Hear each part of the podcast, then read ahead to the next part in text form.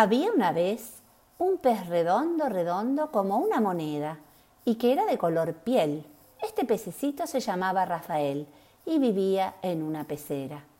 Nadaba de una punta a la otra de la pecera, pero nunca se cansaba, porque el espacio era muy chiquito y a él le sobraba energía. Parecía que se estaba entrenando para una maratón. Un día, un niño llamado Tomás lo descubrió. Pegó su nariz al vidrio y se puso a observarlo. Cuando Rafael lo vio, dejó de nadar por un ratito y también pegó su boquita al vidrio de la pecera, de manera que el niño y el pez se miraron a los ojos por un buen rato.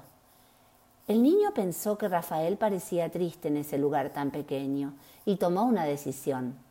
Levantó la pecera con todas sus fuerzas y como pudo, paso a paso, bien despacio, la llevó hasta la playa más cercana, después hasta la orilla del mar.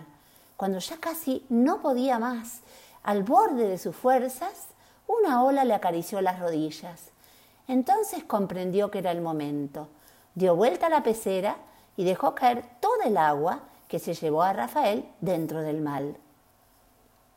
Rafael se encontró nadando en medio de la inmensidad del océano y se puso loco de contento. Enseguida aprendió a saltar las olas. Saludó al nene con su aleta y le gritó en idioma de pez. ¡Chao! ¡Gracias! O eso creyó entender Tomás, que lo vio marcharse feliz nadando a toda velocidad. Y colorín colorado, este cuento por hoy se ha terminado.